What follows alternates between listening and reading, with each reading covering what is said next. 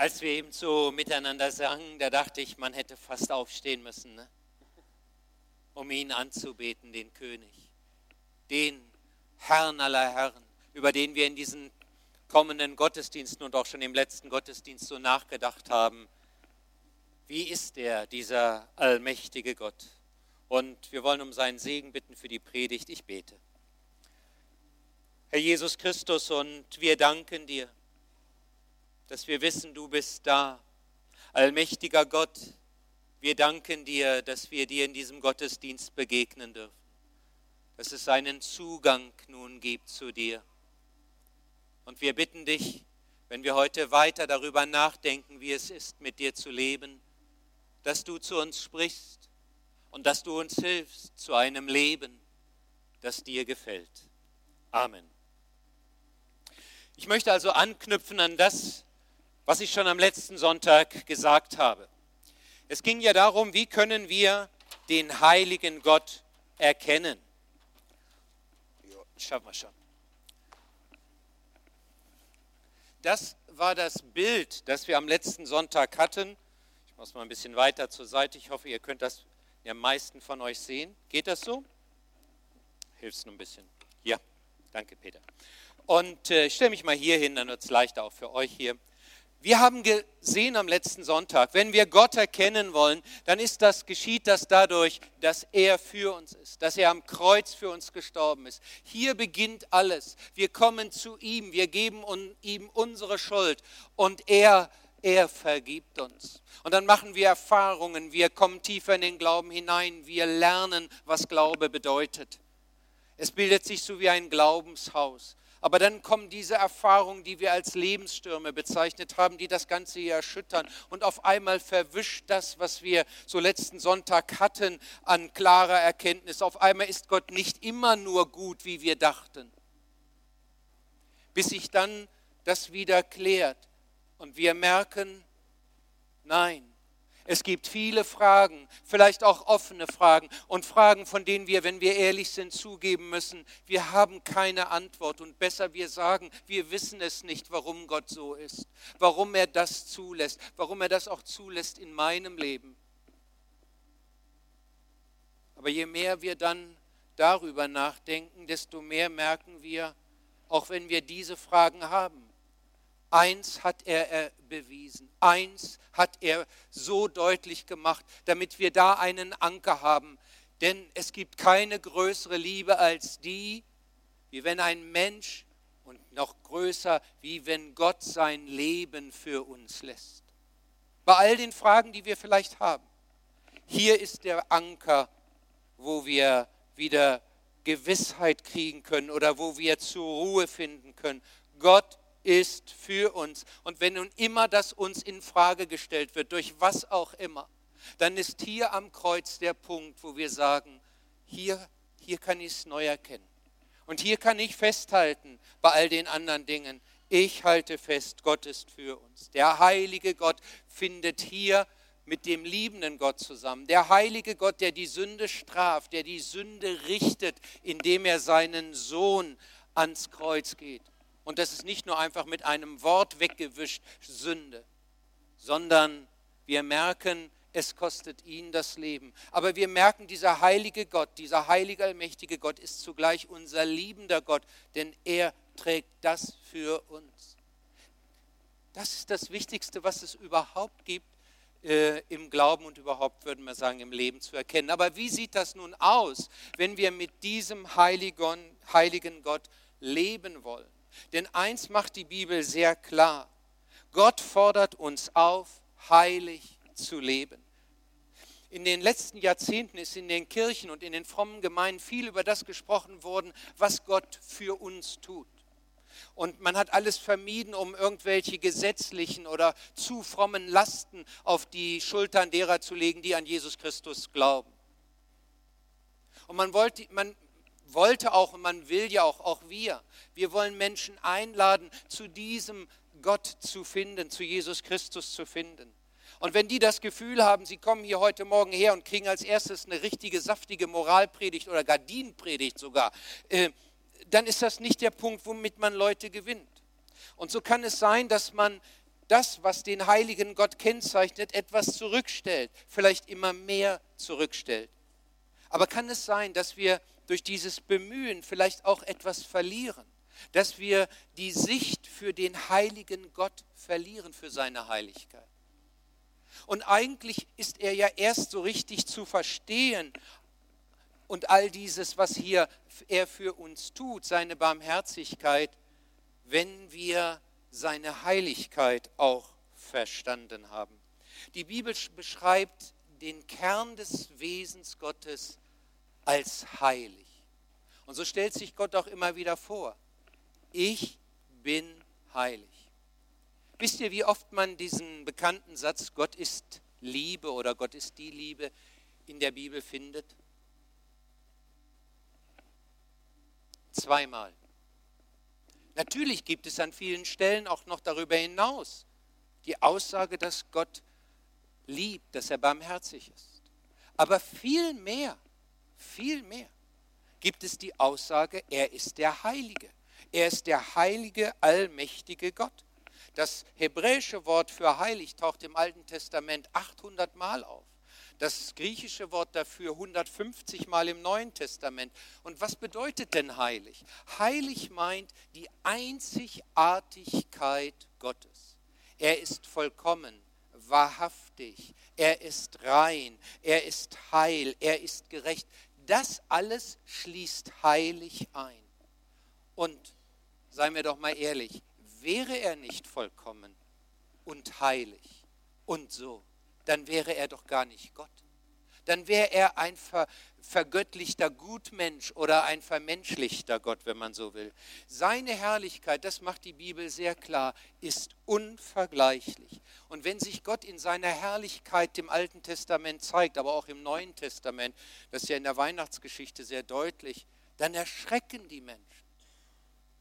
Als wir diese Geschichte eben lasen vom Sinai, hörten wir ja, Du hast sie gelesen.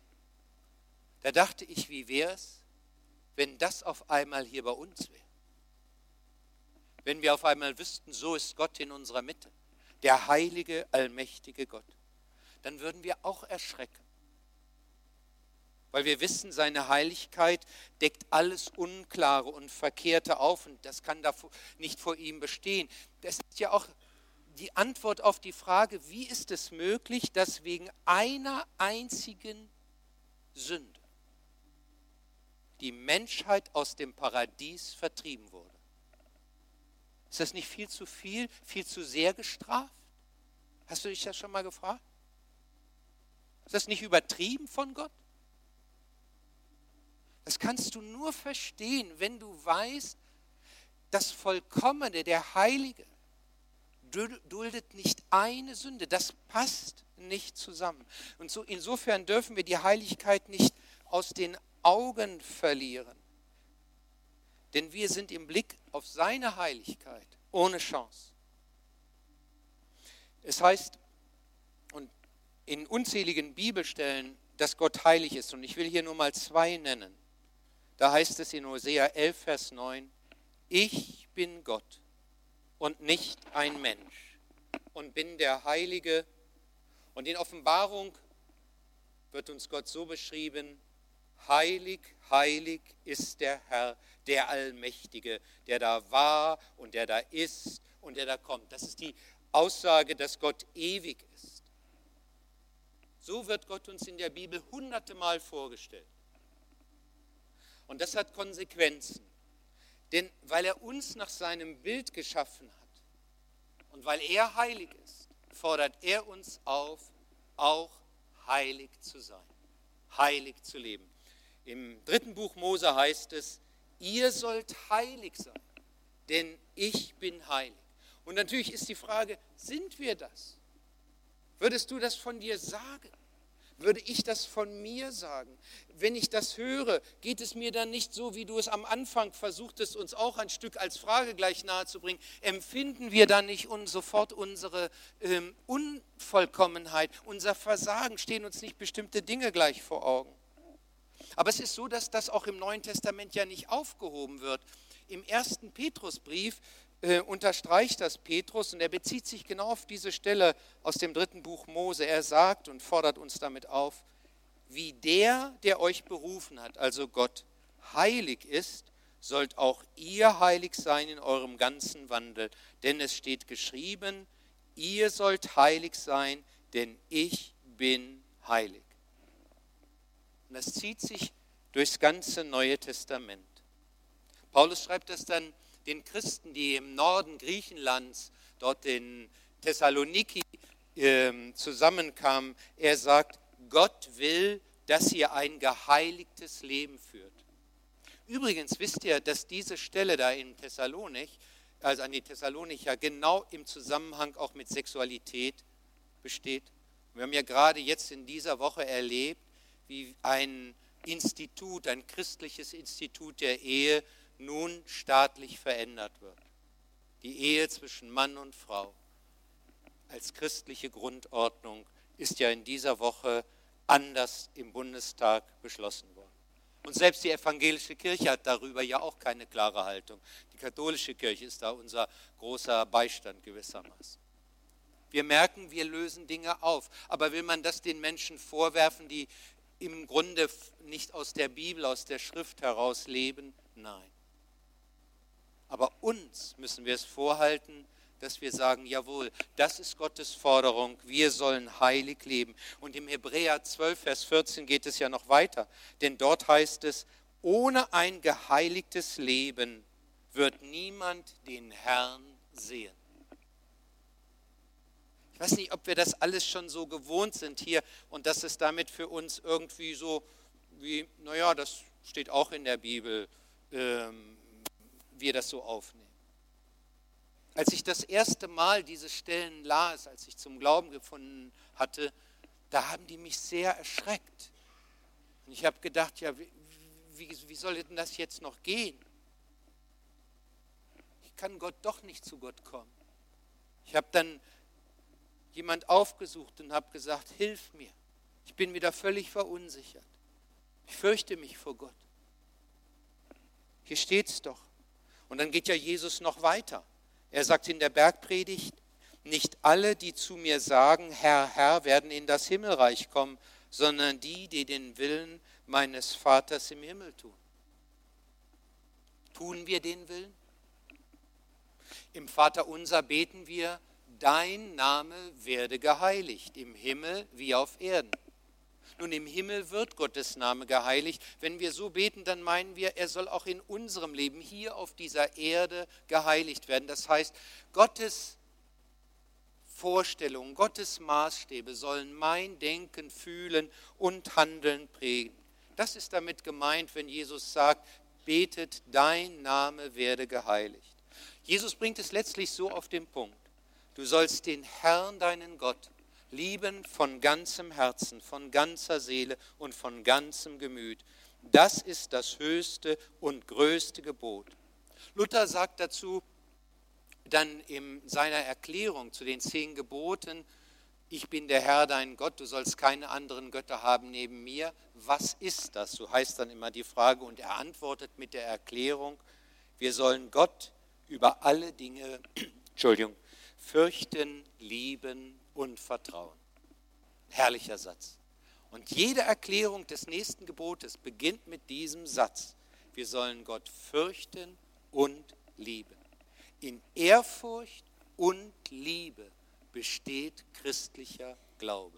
In Ehrfurcht und Vertrauen. Nun ist das nicht so leicht und mancher wird vielleicht angesichts dieser Predigt sagen, boah, bin ich doch heute im falschen Gottesdienst gelandet. Äh, das ist ja doch recht bedrückend, also was ich da gerade hören muss. Ich will es euch mal deutlich machen, wie wir uns wahrscheinlich jetzt hier empfinden. Also, das sind wir, beziehungsweise wir sind natürlich alle viel schöner, aber ihr wisst ja um meine beschränkten ähm, Möglichkeiten an diesem Punkt. Ähm, das sind also wir.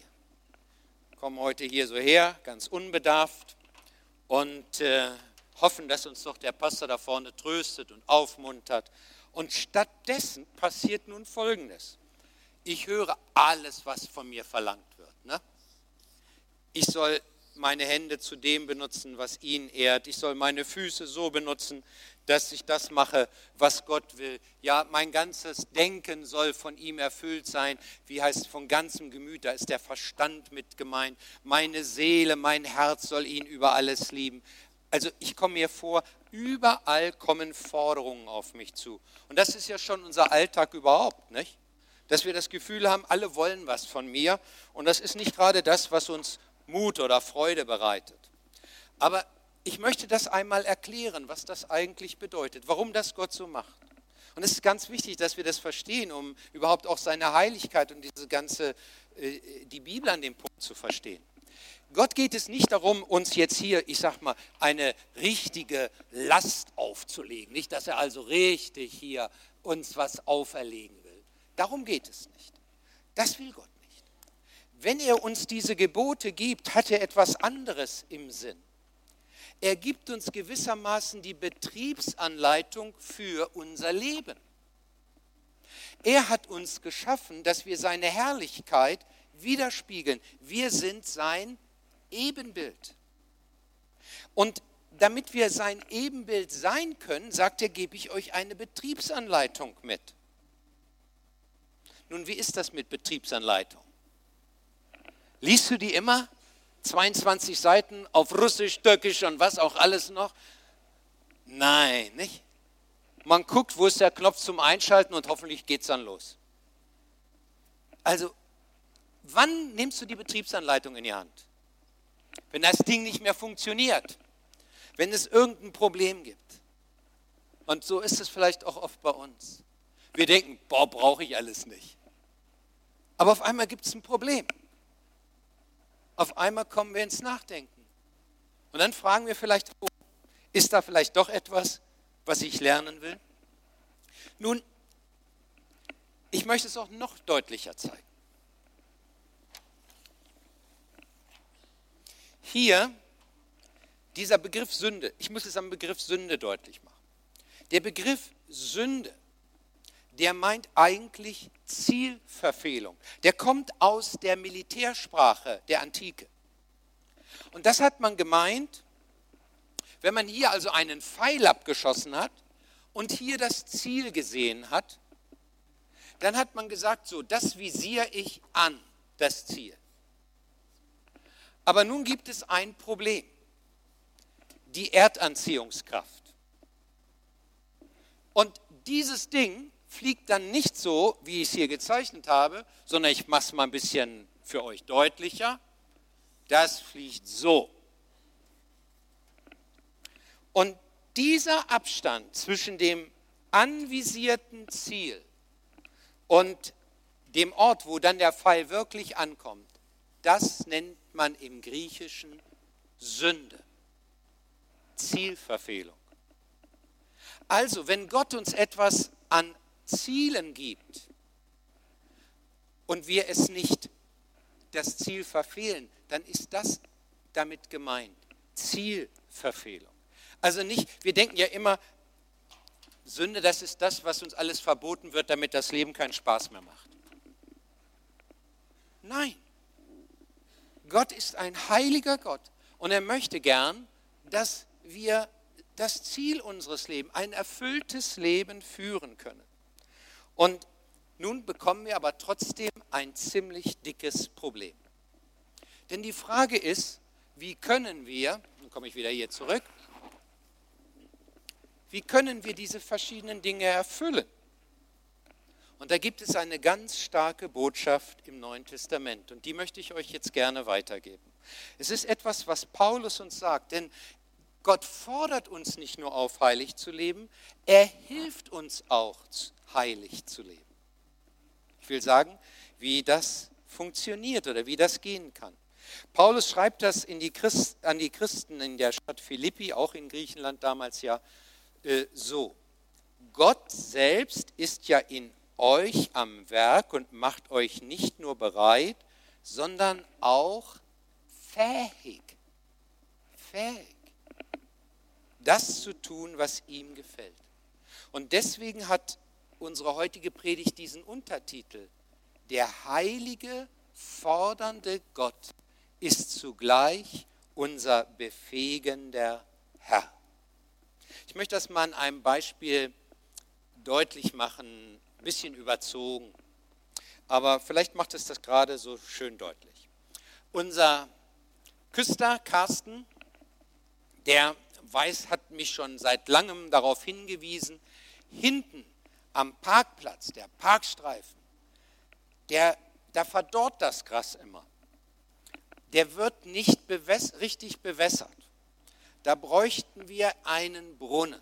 Aber da ist kein Brunnen, wo man das Wasser ziehen kann und wo man dann etwas bewässern kann.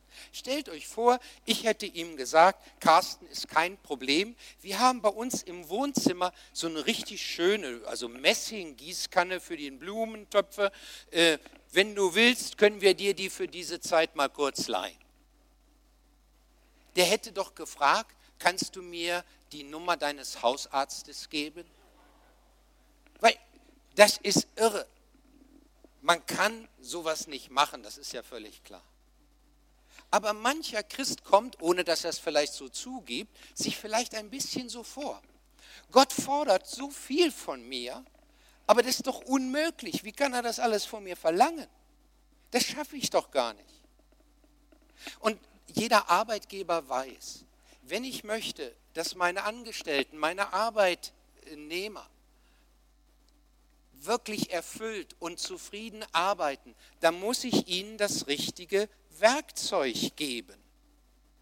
Äh, und dann brauchen sie eine Hilfe, um das zu tun, was ich von ihnen verlange. Und da ist dieses Wort von Paulus eben diese Hilfe.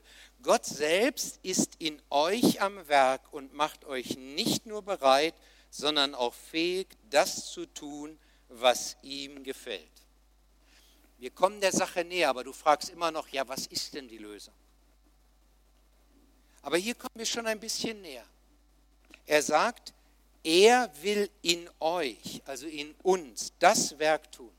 Solange ich denke, ich muss das jetzt alles erfüllen, werde ich scheitern. Wenn ich mir jetzt also aus so einem Gottesdienst vornehme, ab sofort heilig leben? Bei all den Dingen.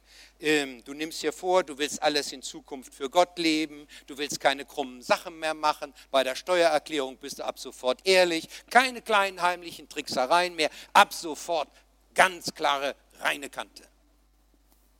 Wie lange hältst du das durch?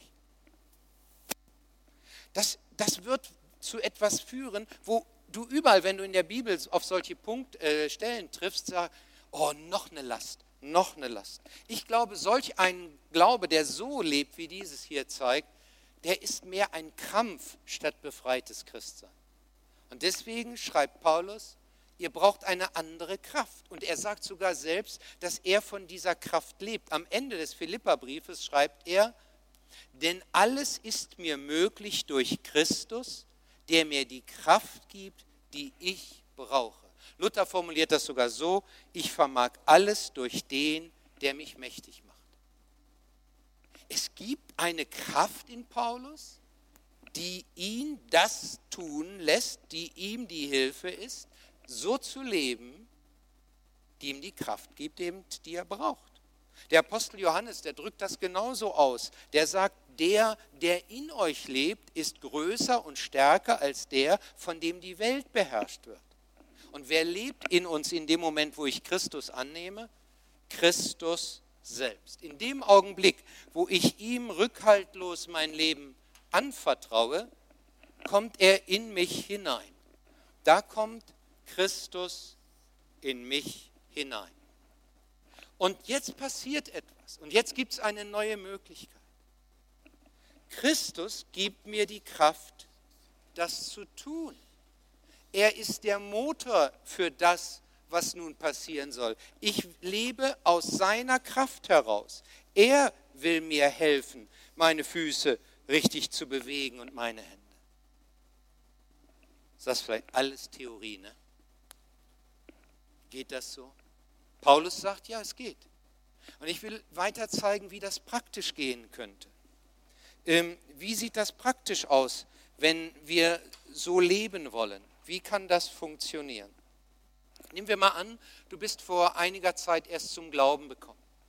deine Familie, deine Verwandtschaft, die wissen das alle gar nicht, dass du irgendwann hier in einem Gottesdienst für dich beschlossen hast, ich will mit Jesus Christus fortan leben. Und du hast irgendwie gemerkt, jawohl, das soll auch mein Leben prägen, all die Predigten haben Wirkungen hinterlassen, du merkst, Gott will mein Leben verändern und das machst du jetzt auch dadurch deutlich, dass du vor dem Essen nicht mehr nur sagst, einen guten oder Appetit oder so, sondern du betest vor dem Essen. Das hast du bisher immer gemacht, wenn du mit deiner Frau allein warst oder deiner Familie, Kleinfamilie. Aber nun ist Konfirmation oder irgendeine andere Festivität, du wirst 50 äh, oder was auch immer, und nun ist so ein Ereignis. Alles toll aufgebaut, herrlich. So, und jetzt? Jetzt möchtest du eigentlich auch beten. Aber was beginnt bei dir? Du bibberst. Es ist nämlich anders, in dem vertrauten Kreis auf einmal was zu sagen oder zu beten, als vor so einer großen Mannschaft, die auf einmal wie vom Donner gerührt äh, ist und sagt, was ist mit dem los? Was ist mit Lothar los? Der war doch, sonst hat der gesagt, guten Appetit und dann, wir haben ja teilweise schon vorher angefangen, aber äh, ich sage mal, und jetzt auf einmal sagt er vielleicht sogar noch, kleinen Moment noch, ich möchte erst beten. Was machst du, um dieses Problem zu lösen? Du trainierst wahrscheinlich in deinen Gedanken und sagst, ich könnte beten. Ja, was könnte ich beten? Und dann versuchst du dir ein Gebet zurechtzulegen. Vielleicht schreibst es dir auch auf. Und trotzdem bleibt meistens die Angst. Wie kann uns das jetzt helfen? Weißt du wie? Du stehst nur auf, sagst den Satz, ich möchte beten, mehr nicht. Und lässt alles Christus jetzt tun. Vielleicht sagst du nur, ich danke dir für dieses Essen, Amen. Lass es. So so machen wir es in vielen Punkten, wenn wir Christus zum Leben in, in unserem Alltag kommen lassen wollen. Wir wissen, wir haben eine Sache in Ordnung zu bringen. Wir haben aber Angst vor dem Moment, wenn wir dem anderen begegnen. Was wird der machen?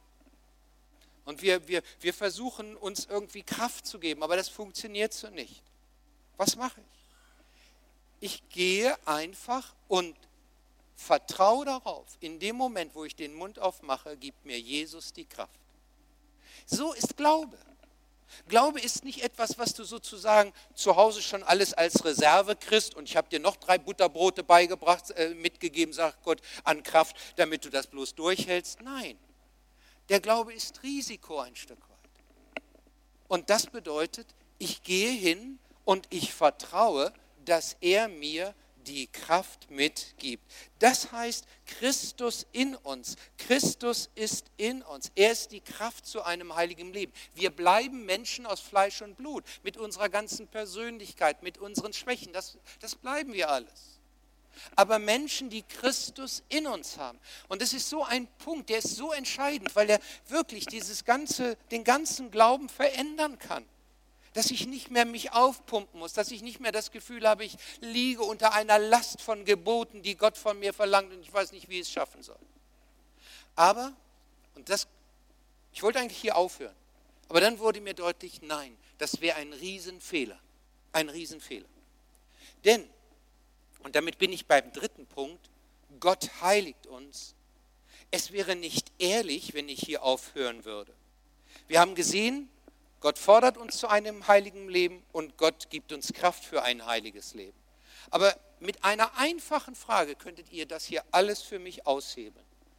Es bräuchte nur jemand zu fragen, Lothar, setzt du selbst das alles gerade äh, um, was du gerade gepredigt hast? Und dann würde ich sagen, nein, nein. Ich weiß um Gottes Forderung. Ich weiß auch um die Kraft und ich erlebe die auch. Oft genug. Ich denke, wie, wie soll das gehen? Ihr kriegt hier schon die MMs, ne? Und sagt wahrscheinlich, nur wird schon werden. Die schlaflosen Nächte habe eher ich, weil die Last zu tief bei mir ruht. Also nicht nur, ich weiß das. Aber da, wo du in Verantwortung bist, da ist die Last viel schwerer, als da, wo du es sozusagen nur mit begleitest. Und da musst du vertrauen, dass Gott stark genug ist in dir. Wenn du vor Aufgaben stehst, wo du nicht weißt, wie du das schaffen sollst, dann sage ich, Herr, du, du bist ja in mir, darauf vertraue ich. Aber es wäre falsch zu sagen, das klappt immer. Es gibt hier immer eine Spannung zwischen dem. Immer eine Spannung, immer ein Versagen. Das gibt es. Es sind Punkte da, wo wir sagen, nein, ich habe es versucht, aber ich bin trotzdem gescheitert, trotz Christus in mir. Paulus kennt diese Spannung auch. Im Römerbrief bringt er die ganz stark zum Ausdruck. Da sagt er, das Gute, was ich, das ich will, das tue ich nicht, sondern das Böse, das ich nicht will, das tue ich. Und dann bricht das aus ihm heraus, ich elender Mensch, wer wird mich erlösen von dem Leibe dieses Todes? Solange wir auf dieser Erde leben, bleibt dieser Konflikt immer bei uns. Trotz Christus in uns. Und das müssen wir wahrnehmen.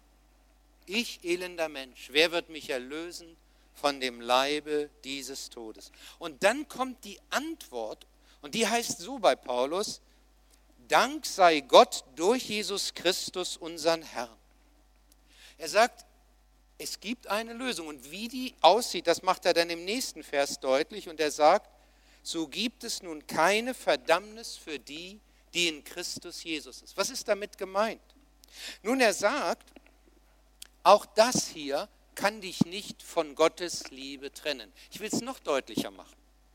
Denn was passiert, wenn wir in die Bibel, in das Neue Testament hineinschauen, dann lesen wir die Briefe an die Gemeinden. Und wie werden die Gemeinden angesprochen? Ich habe nur ein paar, wir könnten jetzt ganz viele nehmen, ich habe nur ein paar rausgesucht. An alle geliebten Gottes und berufenen Heiligen in Rom. Wie werden die angesprochen? Heilige in Rom. Für uns ist der Begriff Heilige normalerweise verknüpft mit sehr hochstehend, moralisch hochstehenden Menschen.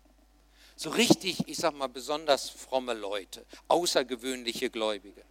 Aber wie schreibt Paulus an die Gemeinde in Korinth? An die Geheiligten in Christus Jesus. In Korinth war so viel im Argen, da klappte so viel nicht in der Gemeinde. Waren schlimme Dinge. Und wie redet er sie an? An die Geheiligten. Jetzt merken wir etwas, es gibt noch etwas.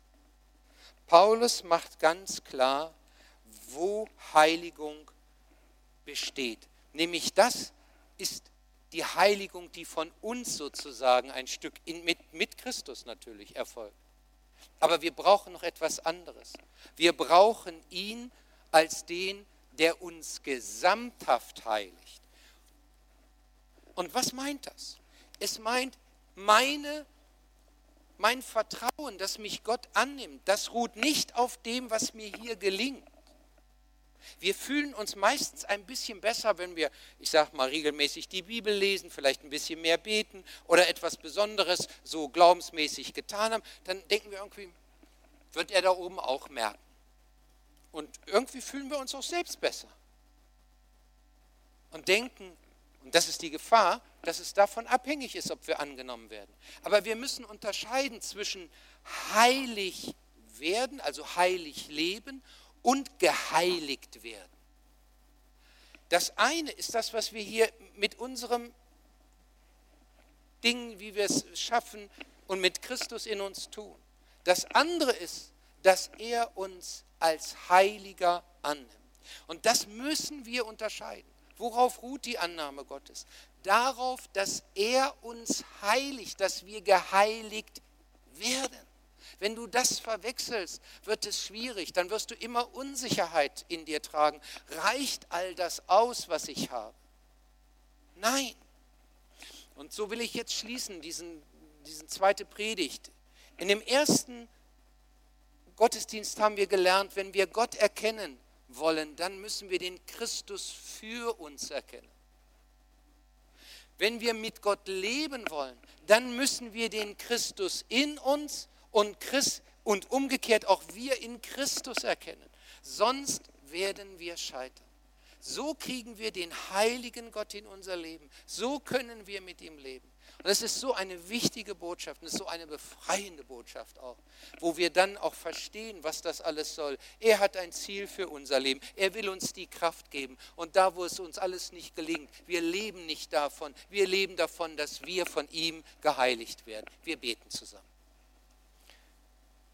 Wir danken dir, allmächtiger Gott, für dein Wort.